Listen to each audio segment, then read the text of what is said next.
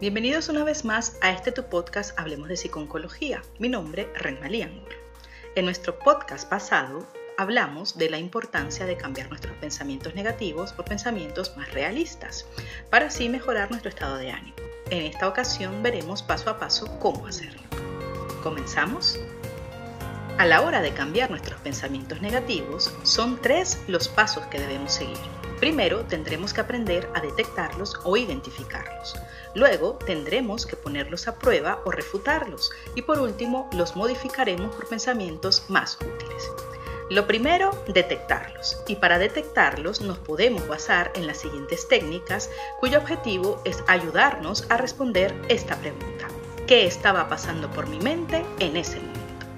A la hora de hacer este proceso de identificación de los pensamientos negativos, nos podemos ayudar de las siguientes técnicas. Lo primero, formularte la pregunta, ¿qué estaba pasando por tu mente? ¿Cuándo? En el momento en que observes un cambio o una intensificación de tus emociones durante las situaciones. Los pensamientos son muy poderosos, especialmente en situaciones de crisis o agitación emocional momento en el cual no tardarán en enturbiar nuestra conciencia del presente, pero aún en situaciones relativamente tranquilas pueden arrastrarnos. Veamos un ejemplo. Supongamos que estoy sentada en el sofá de la casa viendo la televisión y de repente comienzo a tener ansiedad, siento taquicardia, dolor en el pecho o temblores. En este caso, nuestra mente probablemente se vio atrapada por una determinada impresión sensorial, por una imagen, un sonido o cualquier cosa en suma que captase nuestra atención. Y a partir de ese momento que nuestra mente se vio secuestrada, nos perdimos literalmente en nuestros pensamientos.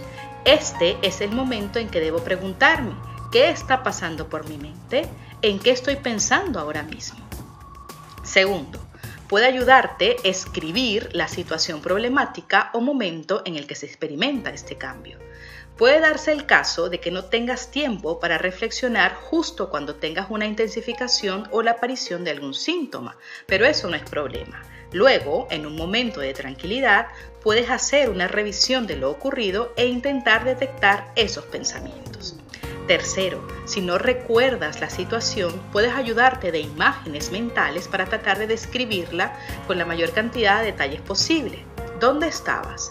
¿Qué estabas haciendo? ¿Estabas solo o estabas acompañado? ¿Qué reacción has notado en el cuerpo? Todas estas cuestiones pueden darte alguna pista sobre lo que ocurría en tu mente.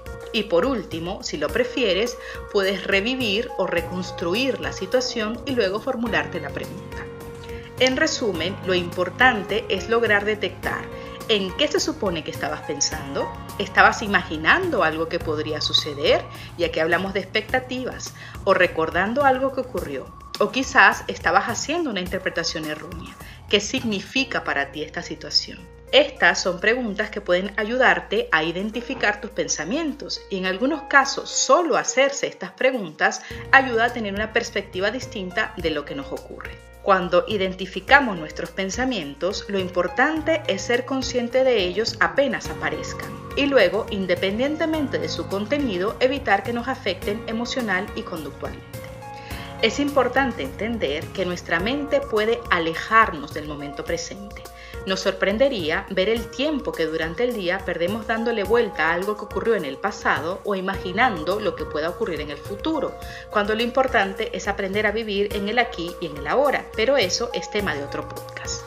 Ahora, una vez que hemos identificado el pensamiento negativo, el segundo paso es ponerlos a prueba y para esto nos podemos ayudar de alguna de las siguientes interrogantes podemos evaluar las evidencias que tenemos sobre ese pensamiento. Por ejemplo, supongamos que te estás sintiendo mal luego de la quimioterapia. Te estás sintiendo débil, cansado o desanimado. Y lo que viene a tu mente es que la enfermedad está avanzando y que el tratamiento no está funcionando. Ese es tu pensamiento negativo. Ahora que lo has identificado, podrías preguntarte, ¿qué evidencias tienes de que el tratamiento no esté funcionando? O si por el contrario tienes alguna evidencia de que sí lo esté haciendo. Tal vez el oncólogo te ha dicho que todo va muy bien, que tus marcadores tumorales han bajado o incluso que las últimas pruebas no muestran evidencia de enfermedad.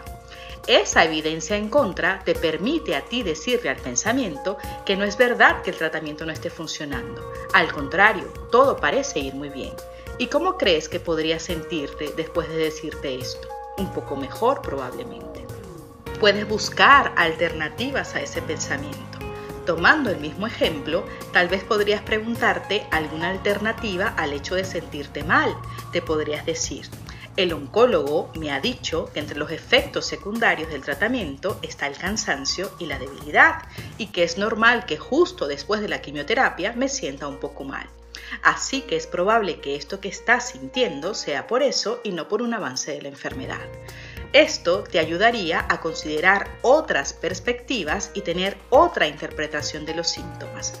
Recuerda que debemos buscar alternativas a las interpretaciones que hacemos si quieres cambiar tus pensamientos y tus emociones.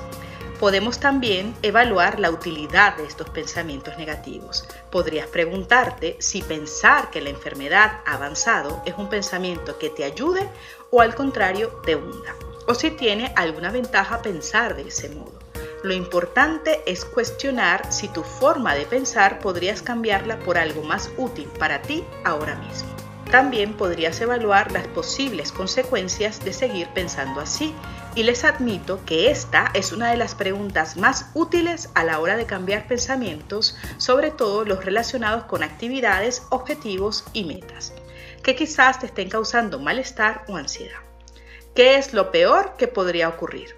Por ejemplo, imaginémonos que soy una superviviente de la enfermedad y que el oncólogo me ha dado el alta y tengo que volver a trabajar.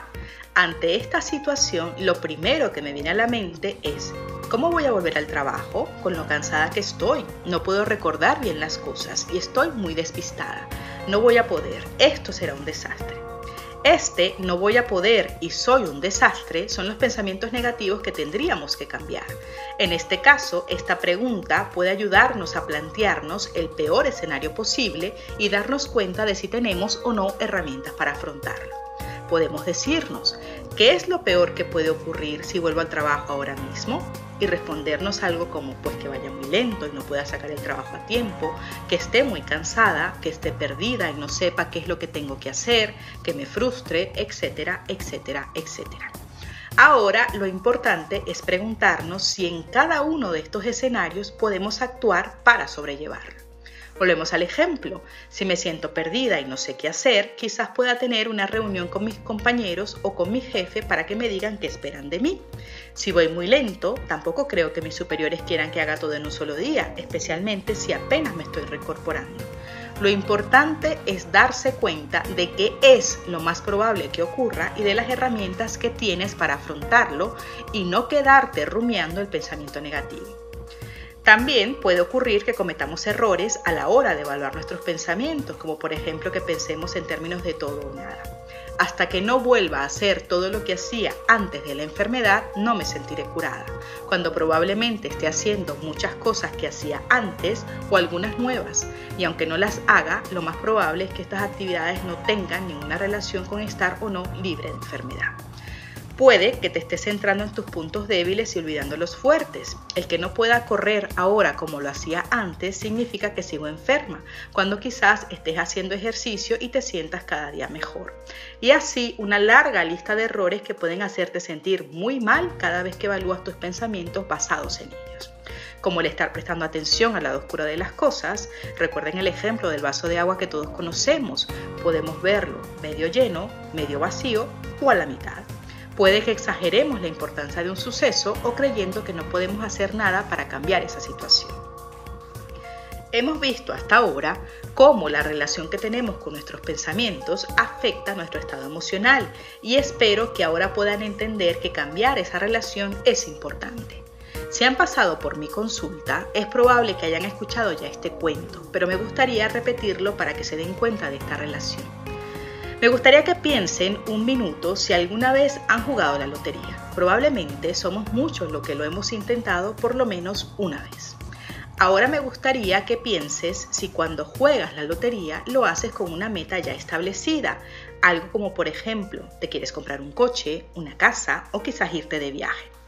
Esa meta es un pensamiento positivo, es un pensamiento motivador que de alguna forma te impulsa a comprar el boleto. Crees que te lo puedes ganar y por eso juegas. Sin embargo, la mayoría seguramente sale de la agencia de lotería y guarda el boleto o se le olvida revisarlo hasta después de que haya ocurrido el sorteo. Probablemente no estés continuamente dándole vuelta al boleto, los números o el sorteo, como lo que normalmente hacemos con nuestros pensamientos negativos. Y ahora yo les pregunto, ¿por qué yo no salgo de la agencia de lotería después de comprar mi boleto y voy y me compro el coche que quiero, o la casa, o me voy de viaje? Si tengo el pensamiento de que me lo voy a ganar y creo que mis pensamientos son verdades absolutas, entonces me tendría que ganar la lotería, ¿no? Pero no es así tengo que esperar el sorteo para comprobar si mi boleto ha sido el ganador, porque vuelvo a preguntar, ¿cuántas veces has pensado en ganarte la lotería y cuántas en realidad te la has ganado? Probablemente ninguna, ¿verdad? Sé que es un ejemplo exagerado, pero lo que quiero es que se cuestionen por qué un pensamiento positivo y que generaría alegría no me lo creo, lo cuestiono o lo descarto, y un pensamiento negativo que me hace daño lo creo al 100%, cuando ambos vienen de la misma fuente. Y esto ocurre con pensamientos como, por ejemplo, soy capaz, soy fuerte, yo puedo hacerlo, etcétera, etcétera, etcétera. Según hemos visto hasta ahora, no tiene ningún sentido.